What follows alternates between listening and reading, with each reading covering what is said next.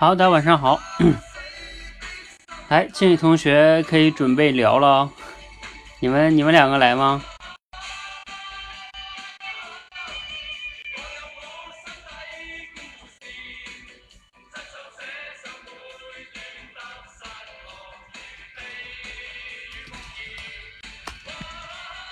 好，谁先来啊？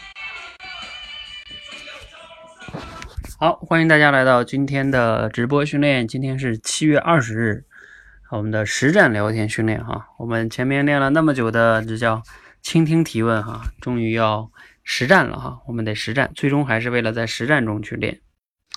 好，那徐欢已经第一个连了哈，你们还有人要上来的吗？嗯嗯。好，你俩连啊。哎，艾瑞，你你你跟他聊过没？好吧，那你俩聊吧。那你俩要不要聊？啊？不要啊？那不要换一个，来来来，换一个换一个谁呀？快！你俩还都挺逗，默契哈，都不要。那那你们这得得上啊，快啊！不是聊过也不代表就不能聊了呀，你们真逗哎！我聊过也可以聊啊，聊过你看看你怎么能聊得更好也是可以的啊。那就下一个先喜欢吧。你好，薛蕊。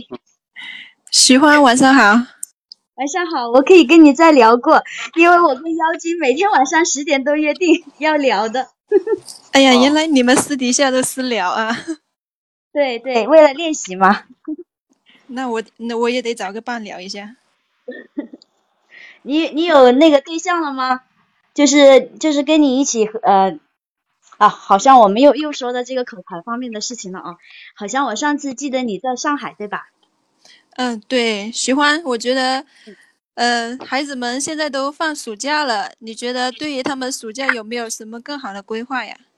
哎，哎呀，这个问题我都没有想过。我家我家老二呢还在上幼儿园，然后还没有放假，还要再过一个星期就放假了。然后这几天呢，正好我家呃就是老老大他们去北海那边踢足球了，我就有这一个星期，我感觉是我自己的最好的一个时光，因为中午不用做饭给老二老大吃，不用呃我就可以自己随便吃一点嘛，然后又不用呃特意陪着老大这样子，所以我觉得这几天特别舒服，特别舒服。但是好像下个星期哦，我老大就回来了，其实还是觉得挺难过的。呃，虽然说孩子们就你家老大没在你的身边，但是我相信你偶尔在网上静下来的时候，也是可能无时无刻都在想他。嗯，因为现在网络很方便嘛，他们教练啊，天天都会有这种视频啊、图片啊这样子传送过来，所以我们会觉得好像孩子就在身边，嗯，就在上课的那种感觉，不会觉得哎特别的担心。感觉他很安全，所以就心特别的定，就不会觉得呃很想。他爸爸今天回也是这样说的，不不怎么想他。平时在家里边可能太淘气了，太太调皮了，偶尔离开一下我们的视线也是好的，处个冷静哦，处个清静。是的，你听我的笑容也知道我是好享受的。那找机会再把你家二宝也送出去，那就两个人二人世界了。嗯，那就是我一个人的世界了，因为孩子爸爸基本上工作日都在外面嘛，他只是周末偶偶尔会回来一下。对，哦，这样子，我家也是，就因为他们放暑假嘛，刚刚把他们接到了上海，感觉。他们还挺开心的，挺闹的。但是我们好像做父母的，就一日不见如隔三秋，一在我们眼前的话，就哪里看着哪里讨厌，太调皮了，整天惹人生气，是吧？他他有什么事情让你这么生气呢？本来你们这么久才见到，肯定还还是会很思念嘛。对的，没看见的时候就无时无刻都在想念，一看到的时候就他们经常做坏事嘛，要不要不就捣乱，就好像总是在挑战挑战我的极限，特别是玩手机，就不想让他们玩手机嘛，无时无刻一看到有有空余手机空余的时候，都会抢抢手机过来玩。我觉得还是要避免一下他们多玩手机这个事情。你为什么这么焦虑？呃，他们玩手机呢？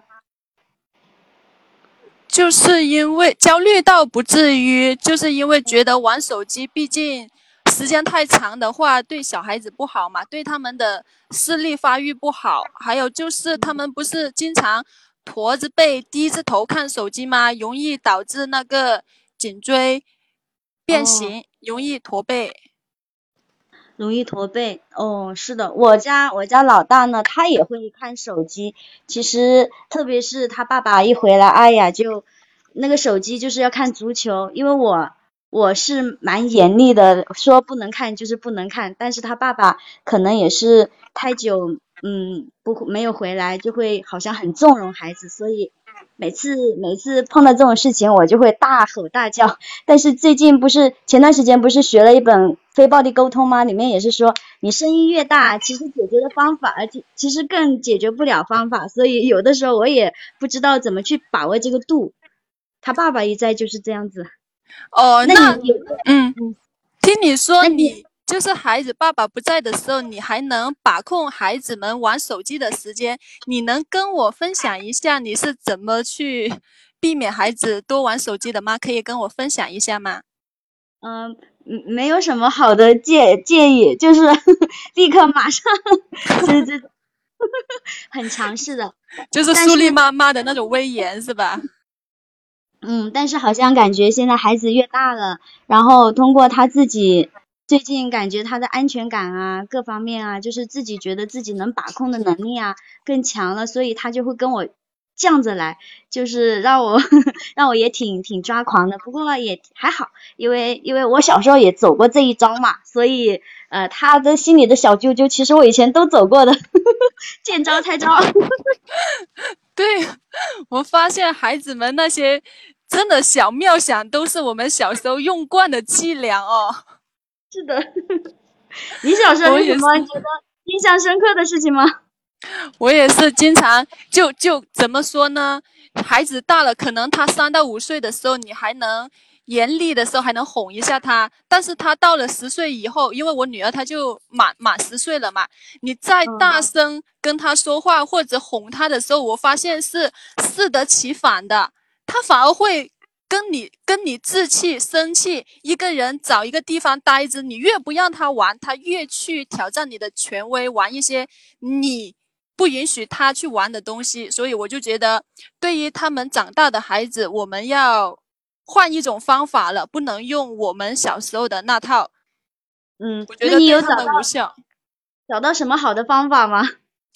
对于我女儿来说，我觉得过多的是沟通吧。嗯。就女孩子嘛，你在睡觉之前跟她说个十分钟、二十分钟话，还是挺有效的。她可能会很容易感动，很容易觉得说到她的心理上了。因为我们都是从小女孩过来的嘛，知道她心里想的小九九，可能能 最主要是能站在她的角度去想事情，她就觉得哦，妈妈你是懂我的。嗯。所以你能够同理到他真的是很好哦。像我家孩子，他是一个男孩子，然后可能就是男孩子和我女孩子之间这种这种就是思维上面的不一样还是比较明显的。呃，像他他想的一些事情，我就不会去想，我觉得很在意的事情，他也不会去想，就是这样子的。然后是不是感觉就是有一点那种？啊，好像生女儿就是小棉袄的那种感觉，他们都是这样说的。女儿就是妈妈的贴心小棉袄。对的，对的。女儿的话，我觉得她无时无刻都会在不同的场合用不同的方式跟妈妈表达“我爱你，妈妈我爱你”。但是儿子的话，可能我儿子还小，他才五岁，我感觉不到他经常说“妈妈我爱你”，就表达一下他对父母的爱。父母的感受的想法的那种类型，你觉得你儿子他会经常表现出这种类型的话，或者这种会说这些话吗？嗯，应怎么说呢？我家老大不会，但是老二呢，他这种，因为老二真的是不一样，我不知道你们家的怎么样。老二呢，好像就是更会察言观色一点。他看到我脸色变了，马上就会来，就会来说什么，哎呀，妈妈，呃，我真的很喜欢吃你做的菜哦。这个只要我妈妈做的菜真不好吃，我就脸就会变绿了。然后弟弟一来哄我，我就又又开花了。脸又笑开花了，所以我就我就觉得老二怎么怎么这么会察言观色？哎，其实其实不怪老二的事情，是我自己的问题了。不是，可能两个性格上有点不同吧。老二是喜欢把想把心里边的想法直接说出来的那种。嗯，对我老大主要是很像我小的时候，就是跟呃自己的爸爸妈妈这种对着干，真的是嗯。很像很像，那那种倔的那种劲头啊，他只要上上来了，很像的，所以可能也是我还是没有完全接纳我以前的那一部分，所以看到他就觉得挺讨嫌的。哎，喜欢我喜我我听你说你家老大对着干，你是指什么样的一种对着干呢？是你说你说走这边，他走那一边，还是你对他做什么事情他都反对的意见呢？嗯，比如说他写字的时候，呃，我们都是希望能够坐姿端正，对吧？嗯。呃，提醒他抬起头来写字，然后他偏要把脑袋低下去，就是这种。所以就是你说东，他偏要往西，这个就跟我小时候一模一样。然后还有很很多事情啊，嗯，比如说，哎呀，你现在中午休息一下，不要踢球了，待会儿再踢嘛。他偏要踢个给你看。然后换牙的时候，我说，如果你老是去顶那个牙槽啊，就很容易那个牙齿凹凸不平嘛，他就偏要顶一下给你看啊！我的妈呀，也挑战我的底线啊！会会不会是小孩子他到了某一定时候有一种叛逆的心理，就喜欢跟大人对着干？特别是我们有了二宝的时候，他可能会在某一种程度上引起我们父母的关注。我觉得可能会这样。嗯，也有可能。好，到这里哈，来来十几分钟了，嗯，来吧。哎呀，这么快呀！亮哥谈谈感受吧，嗯。嗯，Jerry 先来吧。呃，我觉得可能我们两个人都相似一个家庭，家里边有两个孩子，一谈起孩子的话，我相信我们俩能聊个三天三夜，就都是聊一些大家共有的话题吧，聊得比较尽兴。也共同一起探讨大家之间的带娃技巧呀，或者怎么样去教育小孩子啊？我觉得应该是聊的，我认为来说是挺挺畅快的。嗯嗯，呃，我也有这种感觉，呃，而且也会带着意识去跟跟薛伟去进行一个沟通，然后也会从中去找到一一定的地方。然后本来薛瑞开始在我说我我我做这个事情。好像中间有一个我抛了一个点，Jerry 刚才没有去踩到，但是后面他又问起来了，就是说，哎，你能不能举个例子呀？你孩子是怎么样跟你对着干啊？这个其实也是一个很好的话题。他最开始的时候他没有抓住这样的一个点，我们可以深谈下去。后面他又呃马上就反应过来了，我觉得这样子还是挺好的。反正总的来说还是蛮畅快的，我没想到一下子就过了十分钟。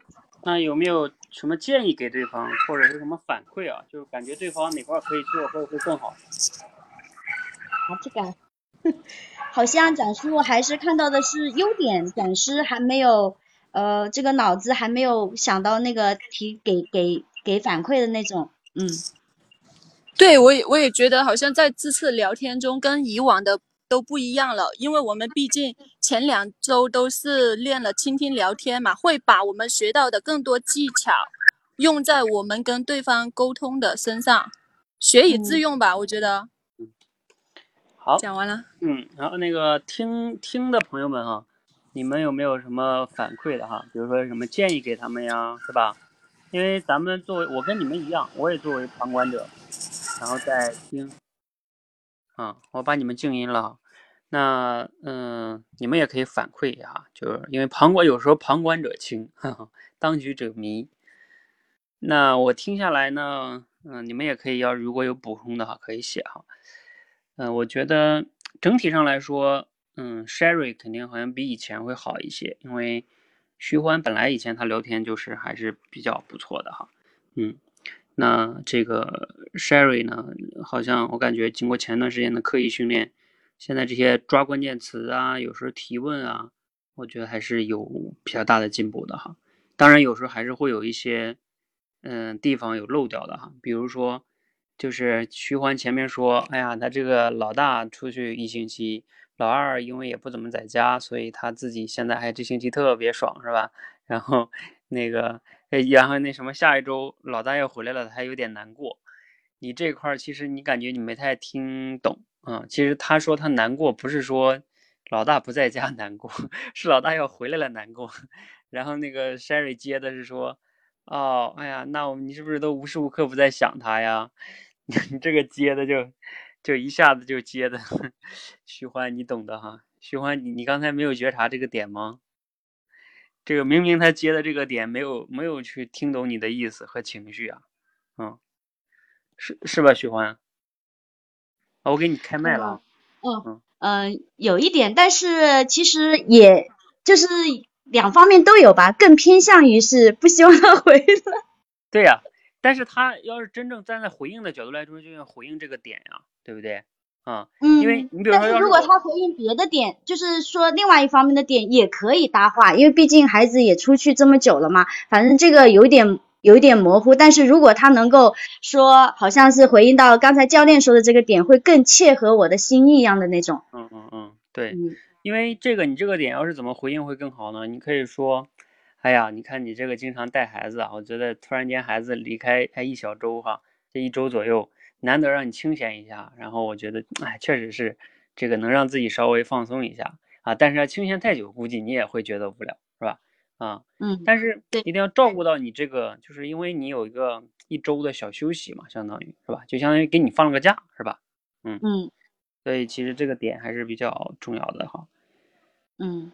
嗯，然后后边呢，嗯，我看一下哈，就是刚才周可可有说哈，就是你们讲的事实呢稍微有点多，还有一个哈，我感觉我听下来感觉就你们两个整个聊天的感觉有点急，嗯，我不知道你们自己有没有感觉，就是这个话呀噼里啪啦噼里啪啦的啊，就是。这个这个感觉有一点可能哈，因为也是有一点，咱们是在线的啊，是直播的形式，可能不像你们这个，对，有点感化啊，就感很感，嗯，可能你们都是因为练过咱们的技巧哈，都是在那儿。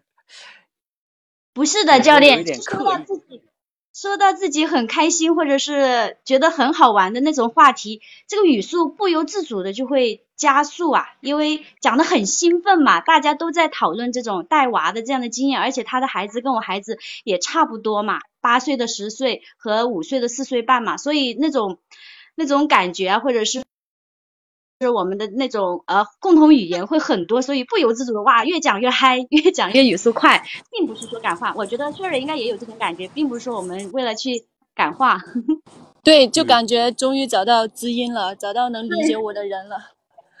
不知不觉，不知不觉中兴奋了，激动。嗯，好吧，那如果你们两个真正的，如果真实的感觉就是很爽的话，那也还行吧，哈。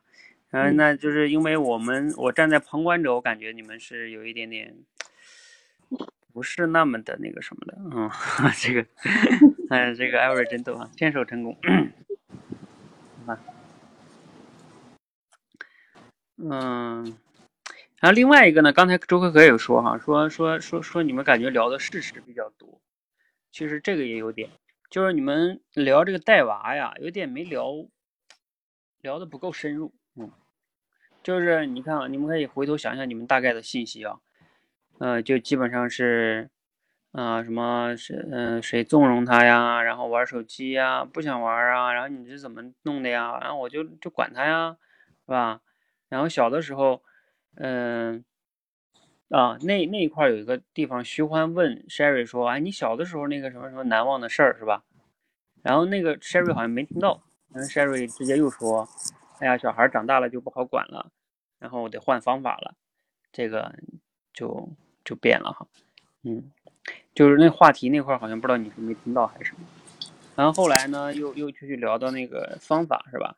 嗯，后来又聊到同理心，小，男孩跟女孩不太一样，就是我感觉你们这个信息啊，始终还是有点，都聊了十几分钟了，然后好像是没有怎么特别进去，而且按理说你们聊孩子呢，应该算是一个你们共同的经历，都有俩孩子，然后，嗯，其实还是我觉得哈，如果想更好的话，还是可以聊得更深入一点的，嗯。嗯，下次再聊得更深入。嗯，好，先到这里哈，先帮你俩下了。那我们接下来呢，嗯，有请下两位哈，来，下两位谁来呢？你们最好提前要么勾搭好，你知道吧？就是反正六个人嘛，你们勾搭好，要不然你这个麦上的话，呃，现在是艾瑞跟荣子，你们两个 要来吗？还是？来啊！Hello，哎，又是咱们俩。是啊，荣子，又是我们。那个，上一次我看到在那个作业的时候，你有你有说到，一般都是你老公在教育你，然后你在哄你老公。平常这是你们就是相对常规的一种一种相处方式吗？啊。那个哄啊，是我那个心情比较好的时候会哄，心情不好的时候 甩脸。有时候我我觉得有时候就是那种夫妻之间呐，好像一直都有这样这这样一个角色，就是好像有一个人挺任性的，好像有一个人就会扮演你老公的那种角色。我觉得我在家庭当中，我就是扮演你老公的这种角色。哇，女王，采访一下，女王是什么感觉？嗯，就有时候吧，比如说我我会去跟朋友一起聊天呐，这种我就发现到我朋友的相处模式，他是站在你的那个角色，而我是站在你老公的那个角色。当他们说到一些烦恼的时候，我闺蜜她刚刚说到一些烦恼的时候。哎，我发现我老公的这种性格对我包容性还蛮强的，会有这种感受。真好，听你说这些，感觉，嗯，你老公好像特别善解人意，然后对你特别好。哎，找到这样的老公不容易呀，恭喜恭喜。嗯，可能可能有时候我我反而倒是挺羡慕像。你们扮演的这种角色，因为你们要用更多的耐心和包容性，然后去包容对方。其实这种包容是主动在包容的，我觉得还还蛮挺好的。就是，其实我我挺想知道，像像你扮演的这种角色，然后那那你是面对那种，比如说有时候像我和你老公扮演的这种角色，可能有时候会情绪处理方面可能会处理的不那么恰当，然后当时你你会是什么心情呢？呃，我重复一下您的问题，你荣子，你是想问我，呃，可能是你认为我平时总是哄我老公的，然后如果我老公真的情绪挺不好的，我可能就是不愿意去哄他了，这个时候怎么办是吗？对对，啊，这个问题确认没错哈，呃，我想想啊，是不是有点大了？其实那个我哄他呢，不是每时每刻，因为人在生活中有那个。那个多面性，我哄他只是我的一种手段，而不是说我把自己压到很低的这个角色。我只觉得哄是一种手段，而且还得说我老公吃这一套。如果他不吃这一套，我就换套路，是这样的。然后，呃，你或你说我老公如果情绪不好的时候吧，嗯，我看看我能不能安慰哈，梳理。如果不行的话，那就调侃。如果调侃再不行，我就静音了。可能他需要空间。嗯，啊，那你说，呃，日常你是可能是相当于是我老公那个角色，那你有情绪不好的时候，你老公怎么哄你啊？就是。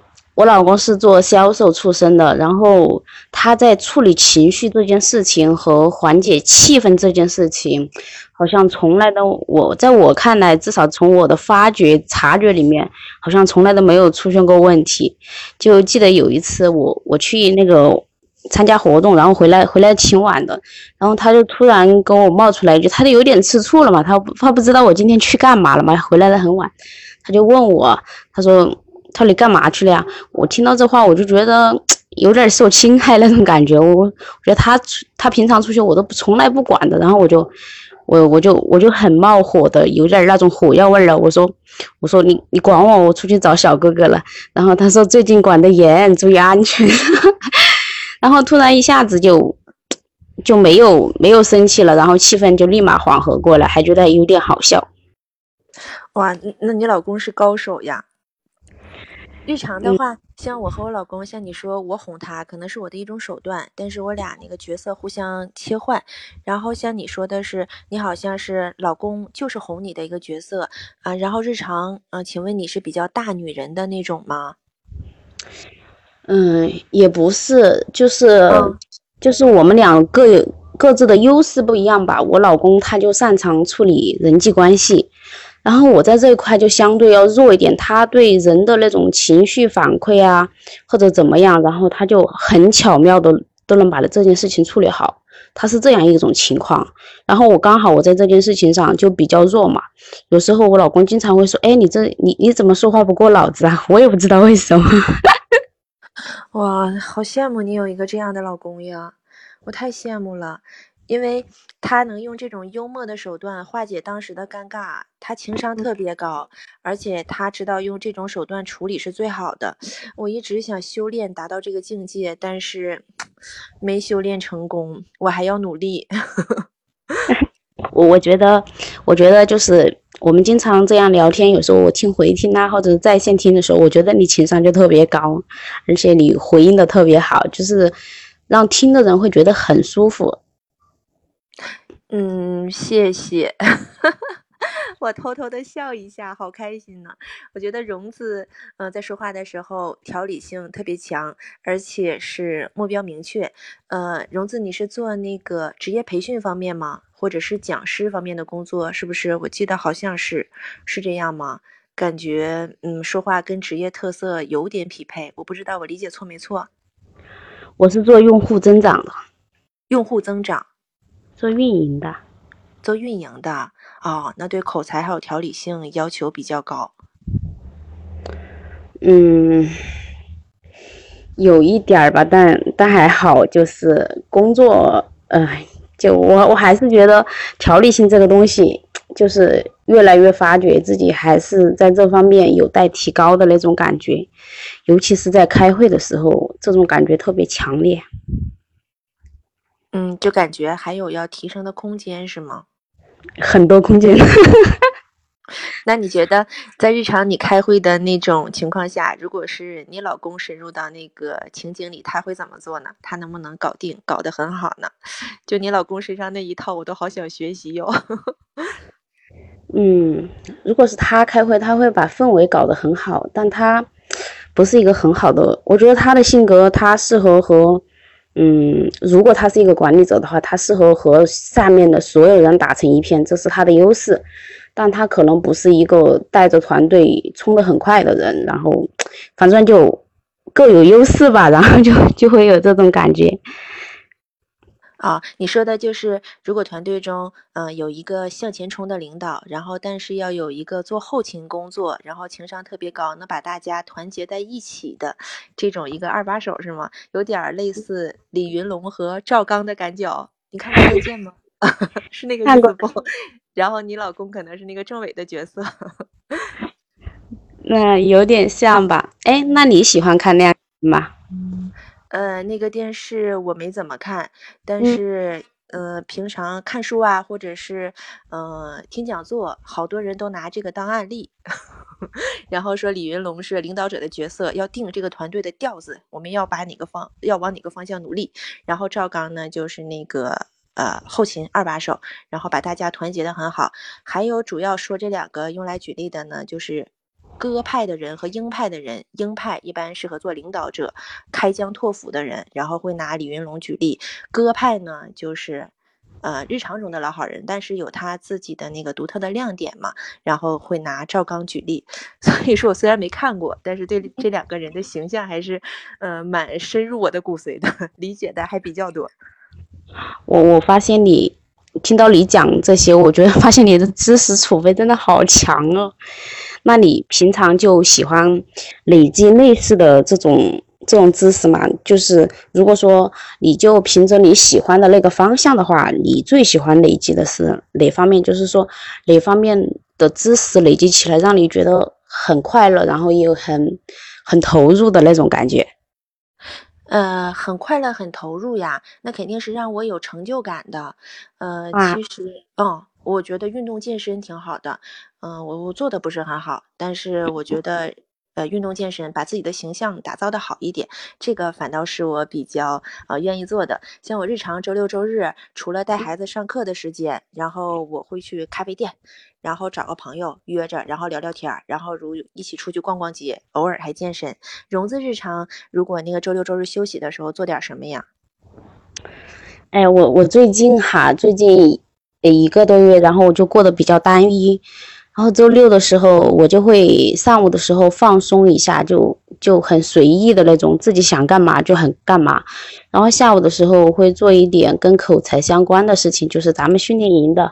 然后周星期天的时候，我就会，嗯，有一个有一个工作，大概花要花五个小时以上。然后我就上午放松一点，然后下午就把这个工作给，嗯，给做下去，就就大概这样子的。嗯，工入工作投入的还是蛮多的，是吗？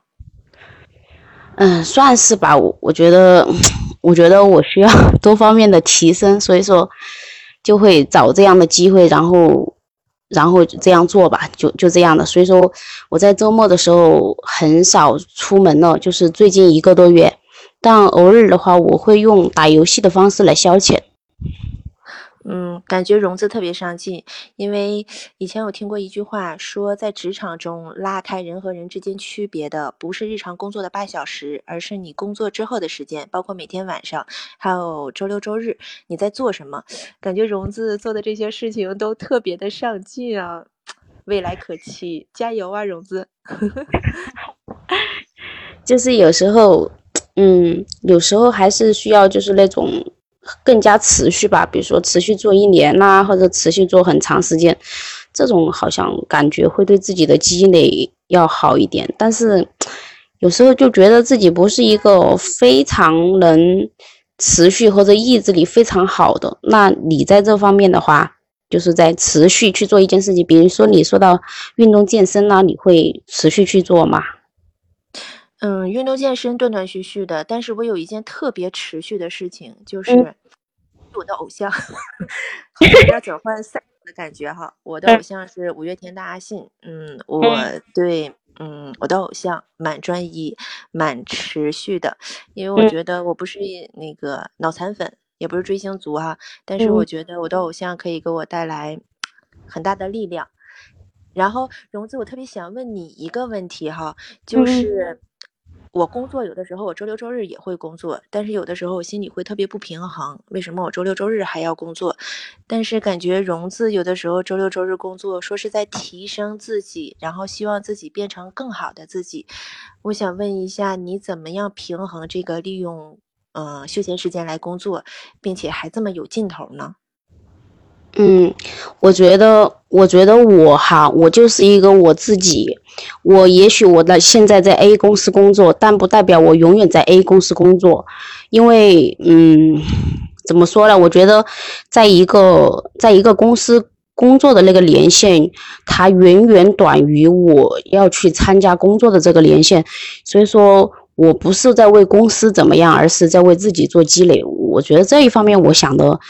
挺透彻的，而且因为我进的每一家公司都跟互联网相关，他们死的很快，然后也会起来的很快，所以说我我就习惯了，所以说我不会去找这个平衡。包括有时候领导周末的时候打电话叫我去干嘛，我我就直接去了。还有一次，嗯，上上周的时候，我会要求我们部门的人跟我一起加班，我说为什么为什么要这么做哈？我就我就跟他们说说。就讲我的理由嘛，讲了之后他们也愿意跟我一起加班，而且加班之后本来我们是可以调休的，但是我不想调休。那你的领导力蛮强的。加班的话，如果有人找我加班的话，一定要说动我，我才能真的行动。你把你的团队人员说动了，你的领导能力蛮强的。你说不止局限于你现在一公司，正好像那个前面前一阵咱们说的那个跳船力，一直在累积自己的跳船力，是吗？不知道你听没听这次那个那个话题？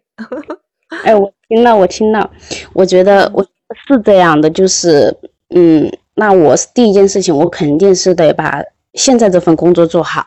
那然后呢，我觉得我还要有，如果说有一天我不想在这里做了，我至少我要选择的公司或者怎么样的东西，它能给我更高想要的东西。嗯，也许也许是钱，也许是价值，也许是什么，但是我必须要让自己有这种能力。我觉得有了这种能力，才有更好的选择权。那我我喜欢这种感觉。荣子，我可以问一下吗？你工作多长时间了？感觉你工作这么努力，这么向进，这么上进，你是不是有自己的一个目标？因为我问你这么多的话，我不知道是不是冒昧，因为我嗯喜欢跟不同的人接触，然后接触到融资这么上进的人，所以我特别想吸收你身上一些的亮点，也可以带给我自己的力量。不知道你愿不愿意说一说？可以的，因为嗯嗯，听你这么说哈，哦。我的话，要不要结束了？我觉得你们这样聊起来，咱们后边都不用练了。你们要不私聊吧，哈。好的，私聊吧。因为你们，我本来想着现在已经十五分钟了，其实我们一般情况下可能十分到十二分就会暂停了。但是我感觉你们今天聊的还确实挺好的，嗯。但是时间关系我暂停啊，剩下你们私聊。嗯，来那个谈谈感受，嗯，和对。我是 Avery，我先说，我觉得。嗯，今天跟荣子聊的特别开心。呃，中间虽然有转换话题，但是实际上也都是围着围绕着一个主题的。我觉得就是如何提升自己，尤其是荣子，他很愿意跟我说的特别深入，而且我今天也特别大胆的问了一些深入的问题。整个聊天下来，我没有什么给荣子意见的。我觉得荣子很敞开，很真实，聊得特别畅快。呃，我是荣子，我觉得今天在聊天当中，然后我们之前也也有聊过，然后嗯，然后比起上一次我们我们聊天的状态要好很多。但是我我察觉到自己的话，在聊天当中我没有更好的去回应他的情，他的那个那个就是回应这一块，我觉得自己好像做的不不是很好，但是他好像还在这方面还挺照顾我的，这是我的感受。没有没有，荣子，我没感觉，我没感觉到你那个不回应我，反倒是有的时候我抛了一个话题，然后你没围绕我这个聊，但是我就知道了你可能不想聊这个，但是你说的话题呢，我就知道我能判断你喜欢什么，你愿意说这个，对我一点都没有就是跳转话题，我尴尬，或者是我被打断，或者是我的话题没被你接上的感觉，没有，整个都很畅快，很好。嗯，好，好。来，嗯，来，我简单说一下哈，嗯，我觉得整体上来说呢，你们今天聊的是，嗯，非常好了，应该。如果十分满分的话，我觉得能给你们打八分多到九分吧，啊，这整体上还是八九分吧，八八分多，八分以上，嗯，就是，嗯，看一下哈，你看，就是从前边的这个家庭啊，聊老公。后边这个又聊到工作是吧？聊到成长，主要是工作比较多一些哈。嗯，就是这个过程中比较舒服。嗯，你比如说像前面刚才，嗯，徐欢跟 Sherry 聊，我就感觉就比较赶。嗯，你们刚才这个过程，你看我为什么不叫停呢？就是我作为这个控，就是这个算是你们的教练哈，就是说，因为如果我想，就我其实有时候。就是我也想听下去的话，我也不想叫停，嗯，就是这种就是比较好的，就是感觉你们哎聊得很像，就像我说畅快聊天就像水一样嘛，它很自然在往前流淌。那我突然间说停，是吧？就感觉我就感觉我不好啊，呃，就像刚才我后来是不是实在是觉得这个时间过了比较多了，就不得不叫停了，嗯，所以就证明你们确实聊得比较好哈，嗯。我相信你看你们聊完那么多人打大拇指哈，也也是这个原因哈，就大家也会感觉这个聊得很好哈。嗯，那我我说一下聊得好的原因是什么呢？我觉得一个是跟对你们上次聊的时候，我记得好像就没有这么好，嗯，反正我上次觉得你们聊的好像没有这么好，嗯，那那聊得好的原因呢，可能也和你们最近对吧，这个练倾听提问也练了三周了吧，到这周三周了是吧？嗯，我觉得这肯定也有关系。然后另外一个呢是，可能不知道是今天这个话题哈，就是就像刚才那个谁荣子有反映说哈，说他自己在回应上好像没有做那么好。嗯，但是呢，你会发现你们也聊得很好，就是可能属于我就是在最后里边课程讲那三个问题，就是叫关心、好奇、尊重，就是你们在刚才整个这过程中，基本上你们双方在这三个原则上践行的都比较好，哪怕有的时候切话题，嗯，或者是切话题，或者是这个这个，比如说，嗯，没有回应啊，但是整体上来说，这三个。这三点你们都还是就就是心里的这种状态哈，做得很好。所以当你这种状态做得好的时候啊，你的那个技巧往往就没有那么重要了。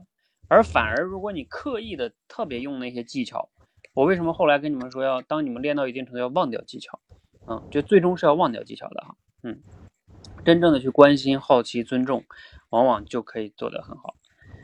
那如果说非得要是找一些建议的话呢？嗯，比如说，嗯，就就像前面荣子提的那个问题，啊，你当时那什么什么那个心情，首先你看，你当时提完问题，对方没听懂，啊，然后对方比较好的是说，又跟你确认一下，啊，你这个问题是这个吗？然后是这个，但是呢，你又会发现，你这个问题就算他懂了，他又说啊，那我得想想哈，就是他不好回答，对吧？他需要想想才能回答，那那就证明你这边的这个问题啊，其实还是没有提的那么好的哈。嗯，我看看还有没有什么地方哈，其他的方面呢？开会的时候，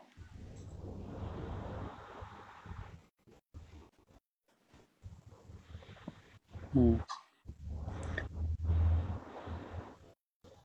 啊，还有一个地方，荣子好像是没有理解，啊，不是，这块是艾瑞没有理解好。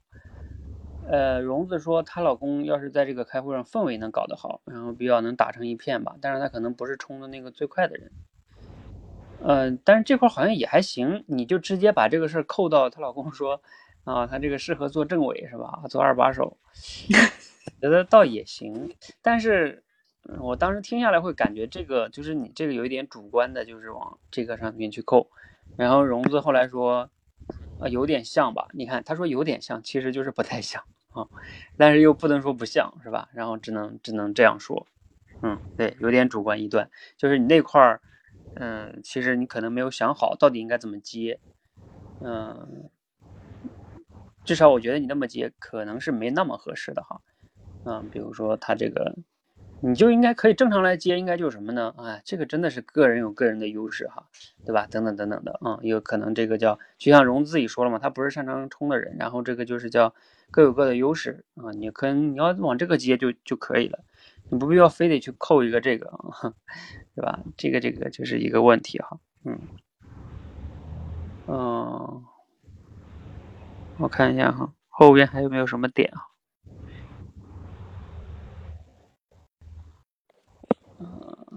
很少出门打游戏消遣，嗯，后来问到工作这一块儿，嗯，要更高，领导力不强，是这样，要做的更好，更高的想象，嗯，差不多，后边那块就就还挺好的哈，嗯，好，那我们这个，嗯，其他的我就暂时不不说了哈，时间的关系。呃，因为我基本上你们聊的过程中，大部分关键词我都记下来了。嗯，好，那我们继续哈，期待着你们未来越来越好，让我挑不出来毛病哈，加油。好，那我们今天又一组哈，这个是我们的可可，还有黎烟。黎烟你在哪里？哎，黎烟嘞？刚才出现了一下，然后又消失了。啊，他说他本啊，那就黎烟就就先不来了吧。好，那就齐吧，你跟齐也可以，好像没聊过吧？呃，上次参加的是三个人的混战，结果聊得一团糟。这次来不是一对一的，嗯，上次对混战，但是上次嗯对，上次不是周可可，嗯行，你们开聊吧。啊，可以。哎，齐，你好。呃，你好，呃，你好，呃，我因为经常参加这个提问聊天的这个培集训啊，我就发现你的回应能力啊，真的是反应特别快。那你平常是怎么训练你这方面的能力呢？除了咱们训练之外，呃，当然这个问题我可以回答，但是不知道这个问题符不符合教练的要求啊？这个不算，因为他问的是你平时嘛，就是说啊，嗯呃，平时其实啊，好的，那既然这个不违反那个教练说的，不要讲这个事情的内容，那么我就可以大胆的说了。嗯其实平时的生活中，我感觉我其实不怎么喜欢和人聊天，可能是性格原因吧。确嗯实就是自己，我感觉最大的原因就是自己比较爱思考，就属于性格内向的那种，爱琢磨一些事儿。所以虽然不太喜欢聊天，那心中可能也会去想，去别人去体会别人是怎么想的，体会别人当下的一些情况啊、感受之类的。哎，我发现可可同学，你观察人好像还真的挺细致的，一般人都不会从这个角度来这么分析我在这方面是怎么练习的。哎，那你在生活当中的话，哎，是不是也是对朋友、对身边的人也是这样很善于的去观察他们呢？嗯，其实我觉得我跟你还比较像的，因为呃，在现实就是我自己的生活当中，我也不是那种特别开朗的人啊。然后我也喜欢去观察别人，然后有的时候我会自己在心里默默的想，哎，这个人为什么会这样子？然后有的时候教练会说，哎，我的总结能力会很好，那就是因为我会想啊，我会去琢磨，就跟你一样的，就跟你真的是有很多的共通的地方。哎，我就想问一下，就是你在思考这方面啊，就是你呃有什么样的一个你自己的方法，能够锻炼自己的思考力？哎，你说的这个问题还刚好就戳中了我的心眼，就是一下子就点到了一个很关键的点了。要说怎么思考，其实做的事情很简单，就是每天坚持写作，坚持写啊自己对身边的一些事情的看法、一些分析。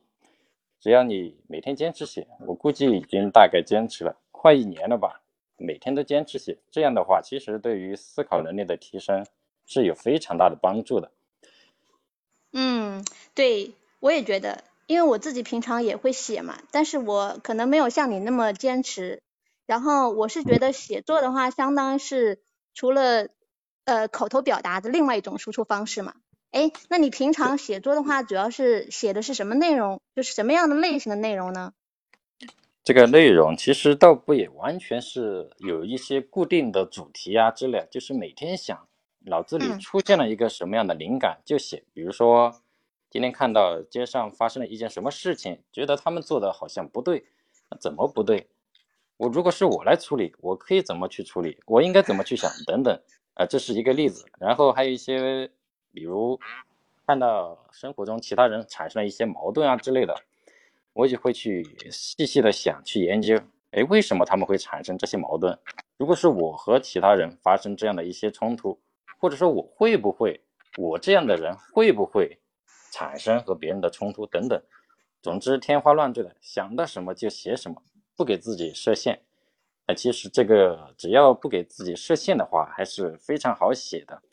哎，那嗯么那个可可同学，呃，你说你也是一个比较善于总结思考的人，那么我就觉得你这方面肯定，我想应该也是有一些可以和我分享的，就是你在总结思考你身边遇到的那些事情的方面，有没有什么经验可以交流一下呢？嗯，其实，呃，你知道总结一件事情啊，其实都是从具体到抽象，对不对？然后比如说我原来在做结，呃，这个不知道可不可以讲，就原来做做结构思考这方面的训练的时候，我可能因为我会觉得，呃，教练讲的点都很散。我说如果这么散的点，我又要把它记住，我又把它呃表达出来，那我肯定要有一个我自己的一些思路。然后呢，我就会把教练的一些散的点，去把它作为分类啊，然后排序啊，或者是一些其他的那种整合的方式，然后呃通过这种方式去总结一些我自己的一些呃心得，对。哦，就相当于呃我。感觉哈，就相当于你自己就自动的形成了一些关键词在你的脑海里，然后对按照你的一些条理框架再组成一个成型的体，就这样。然后这种感觉我也非常的明显，就是我在听教练讲的时候也是这样的。其实教练传达的那些信息都会相当于很自动的就变成了一些关键点，这其实就相当于自己在脑海当中构建一个思维导图，这种感觉确实还是挺奇妙的。嗯。你说导图，我觉得我自己还没有这么厉害，但是我是感觉你在这方面其实还是确实已经有一定的呃有一定的层次了，因为我刚才听你说你写作的方法就是去琢磨别人的那些呃事情，比如说自己会怎么处理。就原来我看过一本书是大前研一写的，他其实就是说你每天要去想一些问题，想十个问题。然后这十个问题，你每天都都去琢磨一下这件这个问题要你要怎么处理。其实他用的就是就是他用的就是你这种方法，呃，但是这种方法我一直想尝试，就是一直没有尝试坚持下去。哎，你是怎么做到的？就是每天都在这么坚持的去琢磨一些比较难思考的问题。哦，他的那个方法，我感觉这位大前研一先生还是挺牛的，每天琢磨十个问题。哦，我跟他的差距还是有一定差距，还需要向他看齐。呃，当然你说的那个，呃，怎么去思考那些问题啊？嗯，当然一方面就是及时的做记录，这一点确实对于每一个写作者来讲非常重要。嗯，其实不仅仅是对写作者吧，只要是一个上进的人，都应该要养成这样的思维，就是有什么问题及时记录下来，因为灵感也好，或者说一些。嗯，想法也好，都是稍纵即逝的。我的方法就是每天就是勤用自己的备忘录，因为那些稍纵即逝的想法，我就会马上打开备忘录，把它马上记下来。因为有很多次这样的痛苦的体验，就是明明有一个很好的想法，就因为那么五六秒的时间耽搁了，结果就完全忘记了，追悔莫及啊！那个是真的是明明是很好的灵感，但是怎么都想不起来了。所以我的备忘录的使用时间比一般人要长得多，呃，不正常的长。这其实就是一个方法，不知道这个可不可对你有没有帮助？呃，我觉得你这个方法确实是很好的，因为啊，呃，我自己啊，经常会发现，如果我不记下来某样东西，我就会一直占用我的大脑的内存，然后一旦记下来了之后，我就会把它放下，然后我就可以处理别的事情。我觉得你这个方法应该对我来说应该很有借鉴的意义。但是我想问一下，就是你这个备忘录啊，它是指纸质的还是电子的呀？就是手机上的有个备忘录，我用的是苹果手机，它自带的一个备忘录 APP。我觉得用那个用起来挺方便的，随时打开就可以。啊，你把你所有的想法都放在这个备忘录里面，对不对？备忘录里面主要就是一个暂时存储的功能。然后经过整理加工之后，会转移到印象笔记上面去。嗯哼，哎，那你是怎么整理的？就是你像我自己啊，我比如说也记了很多东西，但是就特别杂，特别乱。然后呢，我一直想找一种方法能够把它整理下来，可是积累的东西太多，然后一时半会也不知道怎么整理。我想就是问一下，就是像你这样的高手是怎么样整理自己的，比如积累的这些信息啊、素材啊之类的。啊，谢谢夸奖，高手还谈不上，其实我也是在向高手学习。最主要的一个方法框架就是先搭框架嘛。嗯。呃，我的框架大致分分为，呃，我大概想一下，第一大类是写作吧。写作就是各种方面的素材收集啊之类的。呃，写作这方面又分三大块儿，第一个是素材方面。素材就是自己随机想到的一些东西，都可以叫做素材。然后第二块就是收集别人的东西，比如看到一些好的文段，看到一些好的例子，这个也是作为一个素材，呃，这是第二大块。第三大块呢，就是让一些自己想起来的可以写下来的写作的题目话题吧，就是我刚刚讲到的一些可以被写下来的、写出来的东西。提纲吗？呃类似的。对对，类似于一个想法可以拓展开来写的方面。其实这个框架的框，呃，框架，我我想能够对你提供一些帮助的建议就在于，你嗯自己想清楚自己想要积累什么东西吧。因为我知道自己以后可能会在写东西方面有很大的需求，所以就在积累素材方面就搭框架搭的比较多、比较细，所以有什么东西就可以直接往里面装。所以我没办法给你讲你应该搭一个什么框架，这个嗯可能只能由你自己来琢磨。哎，我觉得你刚才说的这个方法，我觉得真的非常的好。为什么呢？因为我原来也知道，其实这个就是一个知识体系的框架搭搭建嘛，对不对？就是你先先选一个领域，然后你再把这个领域进行一些拆分，然后你再把拆分之后，你再去填充内容。但是呢，我对于我自己来讲，我就觉得我关注的领域可能太多了。然后呢，另外一方面呢，就是我会觉得搭建这个体系好像有一些难，因为我对于这个体系不是了解的不是很全面，这样的话就会觉得自己搭建体系就不成体系，最后就感觉放弃了。哎，你比如说你在搭建这个写作的这个体系里面啊，你会，你比如说你用的是素材，是自己的素材，对不对？然后别人的素材，然后还会有一些话题的一些提纲啊之类的。哎，我觉得虽然这个架构很简单，但是好像已经基本能满足你的需求了。那就是你当时是怎么样想的这个方法的？然后你这个方法，呃，先先说这个问题吧。嗯，其实你刚刚所讲的，因为自己平时接触的信息太多太杂，完全不知道该怎么归类，这个烦恼，其实我曾经也是有过的，而且真的是把自己的头脑搞得一团浆糊的一样，那种感觉确实挺痛苦的。我相信你也应该是体会到这种感觉，就是学了太多的东西，感觉全部都耗散掉，那种可惜的那种无助的感觉，真的是非常的抓耳挠腮啊。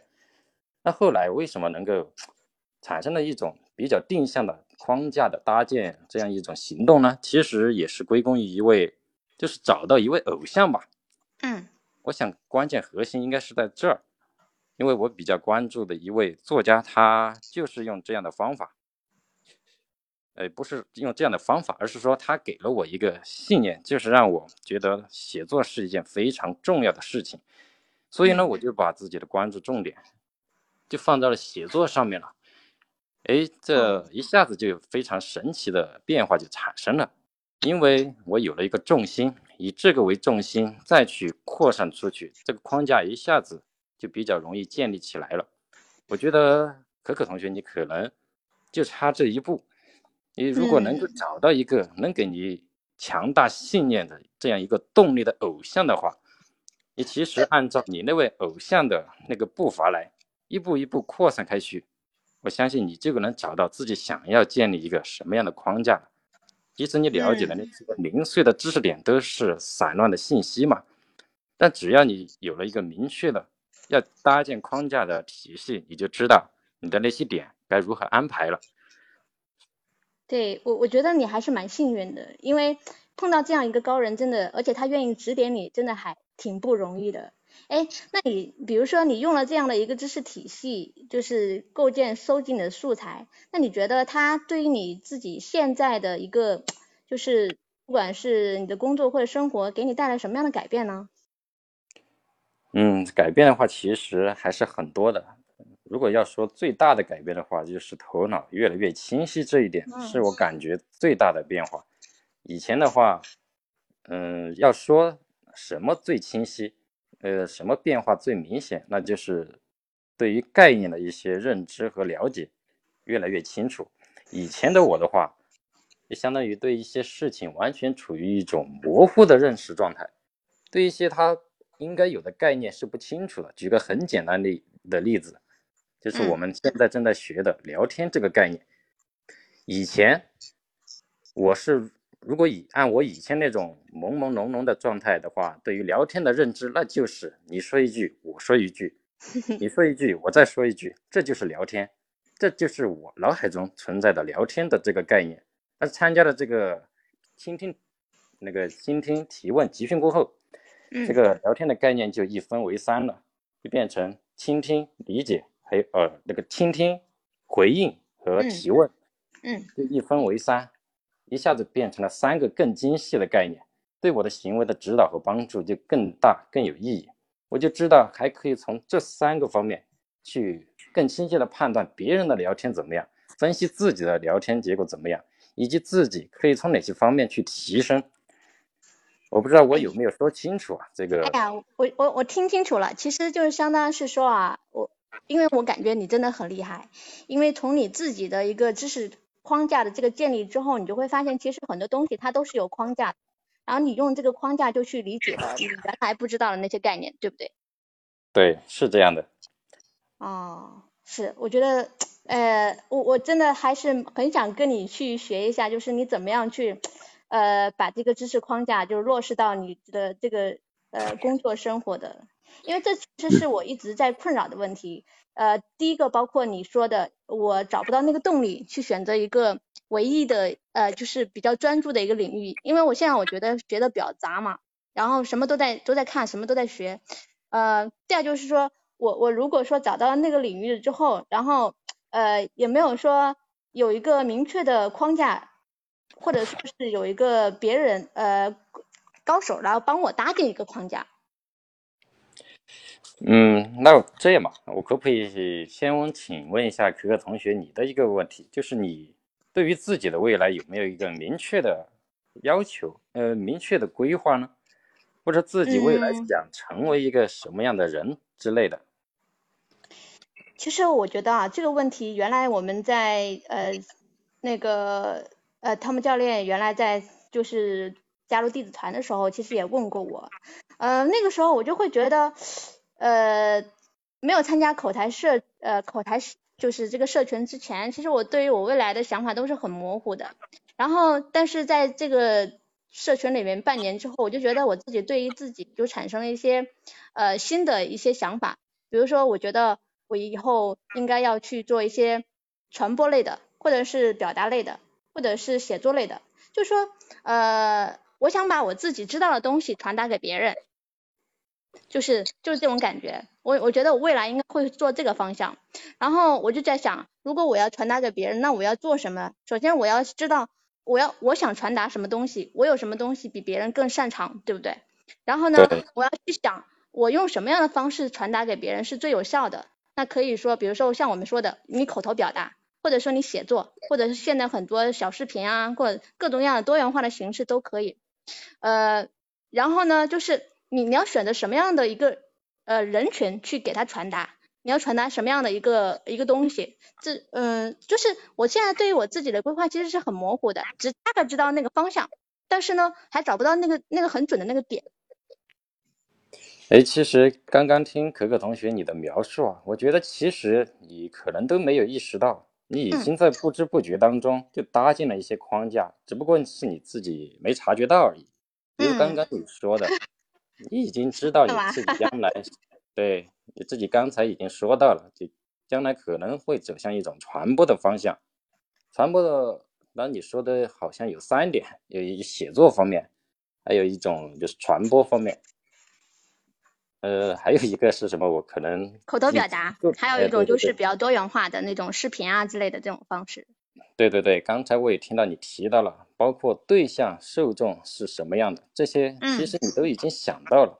嗯、其实我觉得这些点，其实就已经是，就相当于刚才说的一分为几、一分为三这些方面了，嗯、这就已经是一个框架成型的一个雏形了。我想，当然我不知道你。哎呃，当然我不知道你刚刚所说，对对对，你其实好，那个我还是要叫停一下哈，嗯，就是到这里了，基本上后边的话题呢，请听下文分解哈。这里边好多同学不让我叫停，嗯，那那你们有时间给你们两个开一个 叫什么专场的访谈会，对吧？然后就是像鲁豫有约一样那种，但是你们这两个还不是说谁要专访谁，然后就是反正这种可以策划一个专场啊，然后然后这个这个我觉得更更更好玩哈，好吧？嗯，哎，对这个问题你回答一下吧。那个艾瑞问你那写作偶像是谁？啊，你说我吗？嗯，哦因为你不是可能大家的都问你，那可能其实大家有一部分同学都认识，他就是李笑来。哦嗯，好的，好，那那来你们两个再简单说一下感受，或者说有没有给对方建议的哈？七，你先说。感受的话，应该还是挺畅快的。嗯，要说就是一种很自然而然就接下去了的感觉。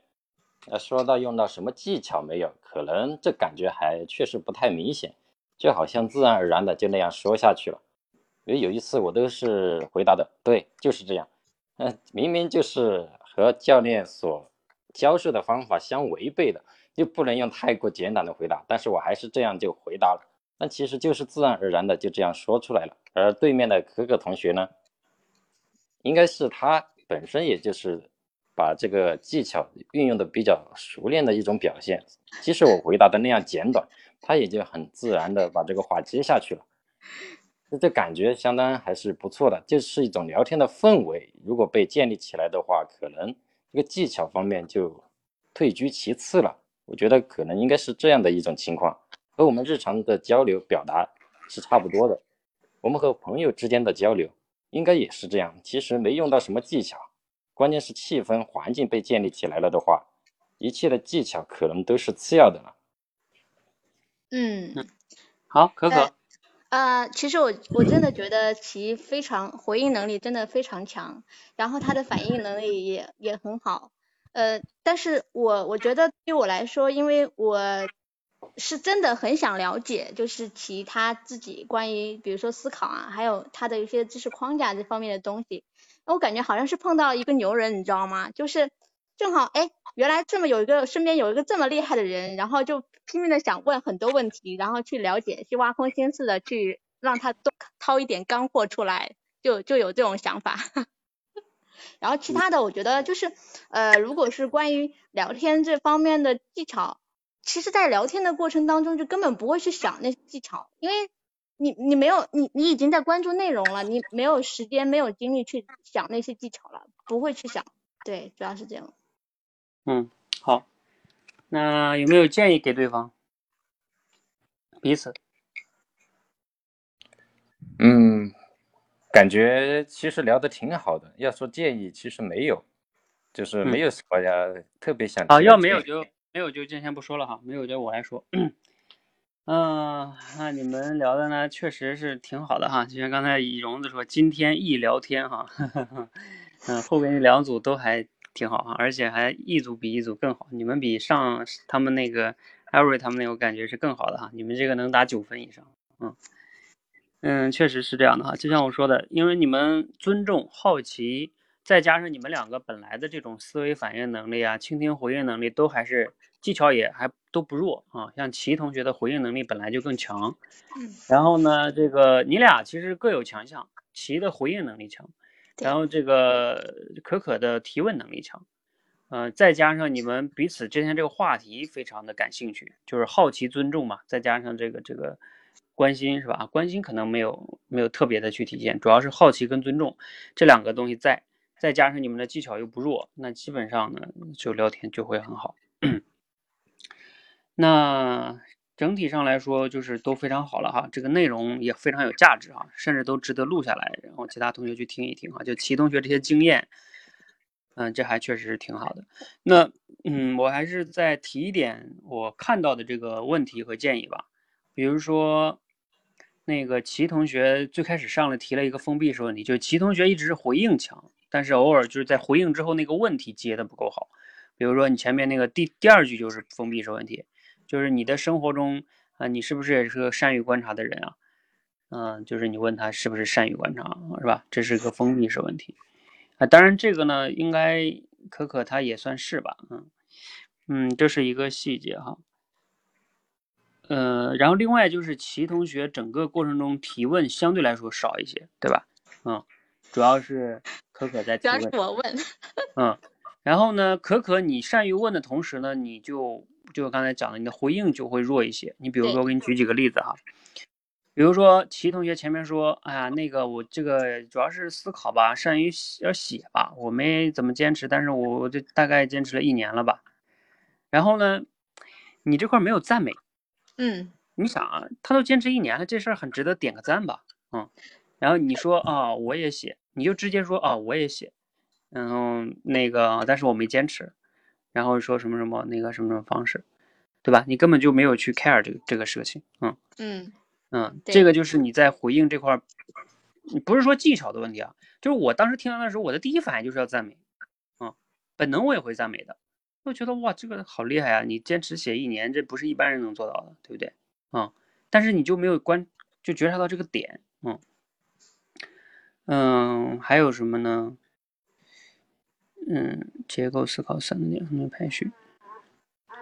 嗯，还有前面其实他还有一个点，他就是说他写啊，他会就是你问他你都写什么内容，对吧？然后他说什么都写啊，就是有灵感了，然后就去写啊，怎么怎么怎么写，这些说了挺多的。然后呢，你上来好像你没有去回应他写这个点在这一块儿，嗯然后你们又聊到了那个，他说啊，当然他是问你了啊，他说你有什么经验？但是就是他问你，你也可以把他刚才那个回应一下。你比如说，哎呀，我这个经验跟你比就不好了，是吧？你刚才这个写作真的给我太多启发了，其实其实也是可以回应的，嗯因为他毕竟讲了那个关于写说了挺多点的啊。嗯，还有一个地方，还有一个地方非常嗯明显，就是说啊，他说，呃，你问他你这个是怎么样，就是呃这样做到这个框架？他说我这个是因为我有一个偶像嘛，嗯，他给我很大的启发，然后我就呃找到重心了呀。然后他说你就差这一步，对吧？嗯、其实说你就差这一步。然后你你说啊、那你还是蛮幸运的，有人指点你啊。其实那个偶像也没有指点他，他只是他，我我应该知道是没没有吧？他只是看人家的文章去学了哈。呃，这是你猜的，他指点人家，其实没有指点哈。但你知道你知道怎么回应更好吗？你应该回应的是，哎呀，这个偶像，哎，一提到这个我，那我今天回去应该好好想想，我得找找我的偶像，我到底崇拜谁呢？因为前面人其实都给你建议了，说你就差这一步，对吧？嗯那你是不是应该接人家这个建议啊？是吧？嗯，那你你没有接，然后你又回头简单说了一下，你又提了个问题，你说啊，那你你有什么变化呀？是吧？你又提了个问题，就是你善于提问，但是你不善于回应啊。嗯嗯，这些点你要是能再接一接的话，他的感受会更好。好的嗯，好，其他的呢，因为后边就就差不多了哈。嗯，好，那我们呢这个就差不多。然后关于内容呢，这个聊天内容啊，你们相对对对内容都挺感兴趣的，关于思考啊，还有写作呀，嗯、这个这个等等这些东西表达呀，这块我都多讲一点哈。就是我为什么一直在我们社群，我有时候强调那个叫学思行说写五项能力的综合精进啊。其实齐同学刚才说那些，我也特别有同感。因为我平时也是一个特别喜欢琢磨的人，就是喜欢观察、呃思考、琢磨，包括写作啊。然后我自己的话，呃，我觉得我的改变就在于，我原来做销售的时候，我就善于思考总结，后来我就把我做销售的经验就写出来一百多篇文章，我写了一百六十多篇啊。我是怎么写出来呢？就是我平时有时候就把那些东西整理出一个框架，然后那时候刚有公众号嘛，我就开始往出去写。嗯、后来又录成电台，然后后来又偶然间我就做到这个说话改变世界，就这个说话这个领域。因为当然我以前做销售也有这个有关哈，然后我又开始就是积累这方面的分享啊，做电台节目，有了我就去分享出电台，我有自媒体嘛，相当于。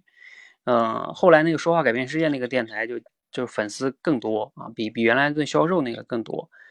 嗯、后来这个说不就后来喜马拉雅找我做做这个呃说话的这个付费节目嘛，就是一六一七年，所以我做了六十秒训练营。其实我做六十秒的时候，我都不知道要做啥的。后来就是选选主题，选主题选到了那一个，然后就开始做那个专辑，做了一年哦。因为它是每周更新的，就像得得到那个专栏一样。当时我也其实参考了得到的专栏，每周更新一次。然后那个那个，当然得到人家那些老师是每天更新啊。我因为那时候是兼职，所以我每天我我是每周更新一次，啊，一年也要更新五十二周，再加上解析啊什么，其实也搞了一年。呃，就是因为我那时候要更新输出嘛，而且那是付费节目，所以我就是每周有时候就就要这周一就要开始想啊，下周这个该怎么讲啊，不断的构思啊，等等等等的哈。所以后来那个节目做完之后，我后来不就出来创业嘛？创业我就脑子中要不断的思考这些什么口才到底怎么练呀，多维班呀，思考怎么练呀，然后现在要练什么聊天怎么练，沟通怎么练呀，还有这个这个现在是我又在弄即兴表达呀，等等等等的哈。我跟你们说的意思是说，呃，就是刚才齐说的框架，还有一个聚焦的一个点。你一旦能找到这些框架这个点哈，然后你的一些这些问题就不断的聚焦，不断的深入。一个是你找到那个点啊，横向、纵向，你要把那个网，甚至把那个网搞成一个立体的，啊，横、纵、竖啊，它就是个立体的，你就可以不断的去延伸、深挖，然后你在这个领域里边积累的就会越来越多，啊，就比如说像我现在在这个说话呀、口才这个这个上面的积累，相比于大部分人来说就会多多很多，是吧？那就是因为持续的这么思考、积累、学习呀，等等等等等等哈，那总结呀，是吧？嗯。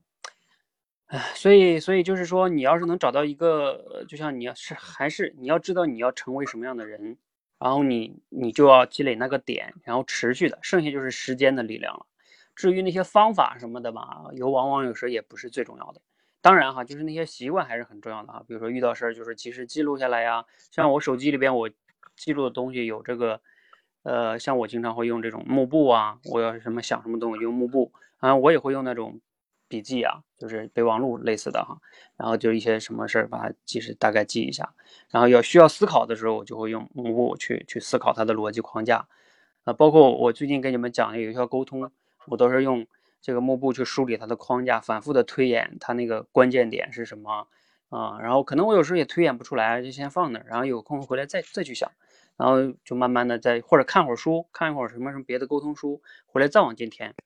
啊，那等等等等哈，慢慢慢慢就是就把那个事儿可能能想得更更透一些哈。你比如现在这个畅快聊天里边那些知识，我在一两年以前就做了畅快聊天那个课了，但是那时候在回应这个事儿上没有做那么细，然后最近做我又把回应这什么十大误区啊，又又做的细了一些哈，也是教学相长嘛。啊，我之前说过一个词叫教学相长哈。